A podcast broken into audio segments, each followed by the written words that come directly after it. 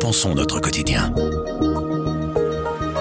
Déjà dix jours sont passés depuis que le procès des attentats de Bruxelles a repris le 5 décembre dernier, et pourtant, entre conditions de transfert dénoncées par les accusés et un jury populaire touché par les maladies hivernales, son bon déroulement est déjà perturbé par plusieurs incidents en séance qui ont contribué à retarder son calendrier. Je m'appelle Camille Petou et je suis avec Arthur Sante du service Société. Il s'est rendu plusieurs fois au procès et il répond à nos questions sur le sujet.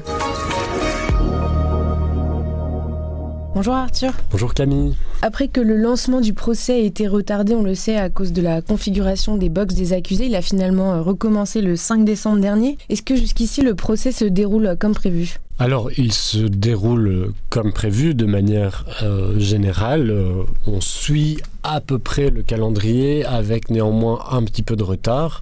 Donc en ce sens-là, ça se passe pas comme prévu, mais en même temps, euh, on n'est pas face à un retard exceptionnel ou à un événement exceptionnel qui aurait fait en sorte que le procès euh, n'avance pas. Simplement, il est vrai, depuis que ce procès a vraiment commencé, c'est-à-dire que l'audience au fond s'est ouverte euh, le lundi 5, il y a eu beaucoup d'incidents en séance, pas toujours gravissimes, mais qui ont contribué à retarder le calendrier de ce procès notamment la lecture de l'acte d'accusation qui était vraiment la première grosse étape de ce début de procès. Donc là, on est toujours au stade de la lecture de l'acte d'accusation actuellement Non. Alors cette étape qui est importante, donc pour rappel, la lecture de l'acte d'accusation, c'est ce moment où le parquet va venir dire, expliquer les, faits euh, qui sont reprochés euh, aux accusés. Et dans le cadre de ce procès, en fait, euh, bah, ces faits sont compilés dans une brique qui fait 467 pages. Alors forcément, euh, ça prend beaucoup de temps pour la lire. Ça a duré 4 jours et demi. Mais cette étape, elle s'est terminée euh, ce mardi. Plusieurs accusés ont accusé la Belgique de maltraitance. Pourquoi? Qu'est-ce qui s'est passé? Plus spécifiquement, ce qui se passe, c'est que les accusés, en tout cas, ils sont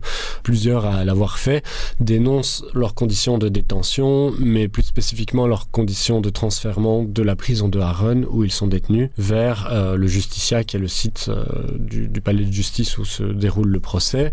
Il faut savoir qu'effectivement, ben, ces accusés qui sont poursuivis d'assassinat dans un contexte terroriste et donc qui sont considérés forcément euh, comme euh, étant des personnes dangereuses, sont euh, manipulés avec un degré de sécurité qui est extrême, ce qui implique, et on l'a appris au travers de leurs témoignages, d'être masqués, notamment pour avoir la vision altérée lors du transfèrement, d'être exposés à de la musique forte pour être aussi désorientés durant leur transfert tout ça dans le but en fait d'éviter euh, des tentatives d'évasion. Ces conditions un peu particulières, est-ce qu'elles ont possiblement des conséquences euh, sur le bon déroulement du procès? Ben, C'est ce qu'on est un petit peu en train de voir. En tout cas, c'est ce que les accusés invoquent. Ils disent que forcément, dans ces conditions-là, ils ne souhaitent pas être amenés euh, au, palais de justice. Ils considèrent qu'ils ne sont pas dans des bonnes conditions pour s'exprimer librement et dignement. Ils expliquent, pour certains, avoir même reçu des coups. Il y a un accusé qui s'appelle Ali El Dada Soufi qui s'est plaint jeudi dernier en arrivant à l'audience euh, d'avoir été étranglé euh, dans le contexte de, son transfèrement. Euh, ça a été pris très au sérieux par la présidente de la cour d'assises qui a fait venir un médecin légiste qui elle-même a pu attester devant la cour de l'existence de ces lésions. Donc on voit quand même qu'il y, a des faits derrière cela. Maintenant, quelles conséquences ça a On va le voir en fait dans la suite de ce procès. Il y a eu un mouvement général de contestation par rapport à ces conditions de transfert qui s'est traduit justement par le fait qu'une fois sur place, les accusés ont demandé à pas siéger dans le box. Ils sont obligés d'y siéger en début d'audience, mais ils peuvent demander en fait à passer le reste de l'audience dans ce qu'on appelle le cellulaire, donc c'est la cellule en fait du, palais de justice. Et jusqu'à présent, c'est ce qu'ils ont fait.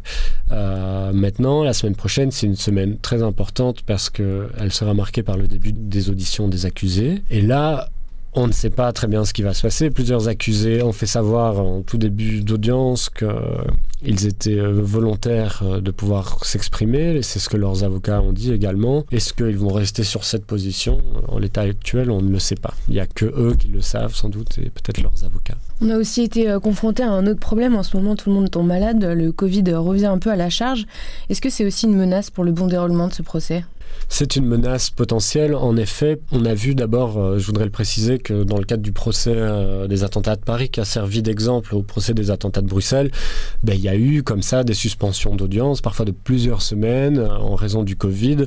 voilà, ça n'a pas empêché le procès d'arriver à son terme, et ça fait partie en quelque sorte des aléas de la vie judiciaire. Maintenant, ce qu'il y a de spécifique dans le contexte des assises pour des faits de terrorisme implique un jury populaire, et que ben, ce jury, il doit tenir bon jusqu'à la fin du procès. En tout cas, on doit finir ce procès avec 12 jurés effectifs.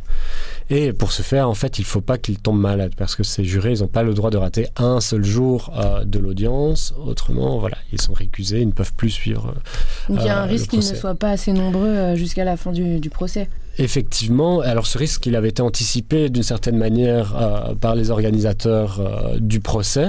Il y a eu un aménagement, enfin en tout cas une réforme euh, de la loi qui a permis cette fois-ci de tirer au sort non pas 12 mais 24 suppléants, histoire d'avoir une réserve de jurés que l'on espère suffisamment grande pour pouvoir tenir pendant ces longs mois de procès. Maintenant, ce qu'on a vu depuis mardi dernier, donc depuis une semaine et demie, c'est qu'il y a déjà 5 jurés qui ont fait défaut parce qu'ils invoquaient des raisons de santé. Et forcément, euh, l'hiver étant là, les gens tombant malades, on peut euh, évidemment légitimement penser que d'autres vont suivre.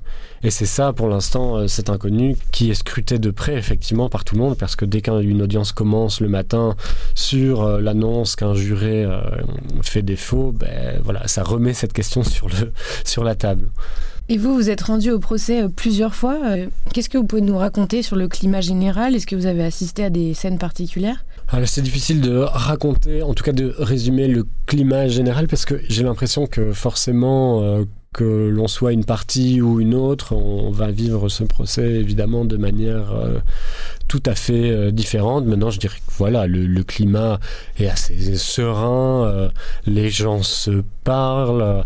Euh, il y a des accusés, par exemple, qui comparaissent libres. Il y en a deux, les frères Farisi, qui circulent dans ce palais de justice, qui vont fumer leurs cigarettes aux suspensions d'audience, parfois à côté de parties civiles, sans que ce soit peut-être agréable pour ces dernières, mais sans que ça ne suscite des incidents particuliers on voit en fait un petit peu le microcosme de la justice vivre dans, dans cet immense palais de justice. Alors euh, évidemment, il y a de la frustration, ça c'est vrai qu'on peut le dire, du côté des parties civiles par rapport euh, à la situation qu'on a évoquée plus tôt, c'est-à-dire le fait que les accusés pour l'instant captent beaucoup d'attention euh, au sujet de leurs conditions de détention. Alors pour certaines victimes ou proches de victimes, c'est parfois un petit peu difficile à entendre forcément, puisqu'on met ça à la hauteur des souffrances que elles ont vécu, mais voilà, on ne sent pas non plus une animosité particulière. Il y a d'ailleurs des associations euh, de victimes qui plaident pour qu'on essaye au moins de faire avancer les choses sur le plan des conditions euh,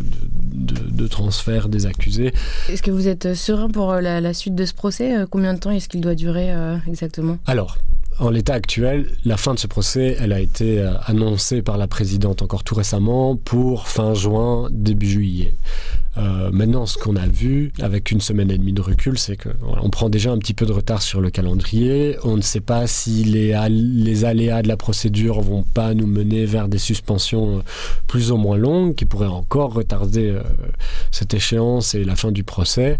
maintenant, moi, pour l'instant, j'ai personnellement pas de doute ou en tout cas pas de crainte particulière sur le fait qu'on n'y arrive pas, mais c'est clair que ça va être un exercice long, ça va être un exercice difficile pour la présidente de la cour d'assises il va vraiment falloir manœuvrer notamment avec ces suspensions d'audience. Donc elle peut décider pour essayer de préserver euh, les membres du jury qui pourraient euh, éventuellement tomber malades. Elle l'a déjà dit, si voilà, on se rend compte à un, moment donné qu'il y a une épidémie de gastroentérite dans le jury, on va suspendre sans doute pendant une semaine, voire deux, euh, le temps que les choses se tassent et pour pas perdre des personnes en cours de route.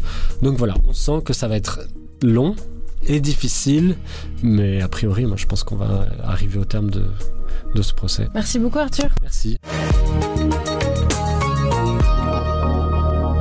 Avec Grand Angle le soir, raconte, explique et décortique, c'est notre oreille sur l'actualité. Retrouvez-nous sur notre site, notre application et votre plateforme de podcast préférée. À bientôt.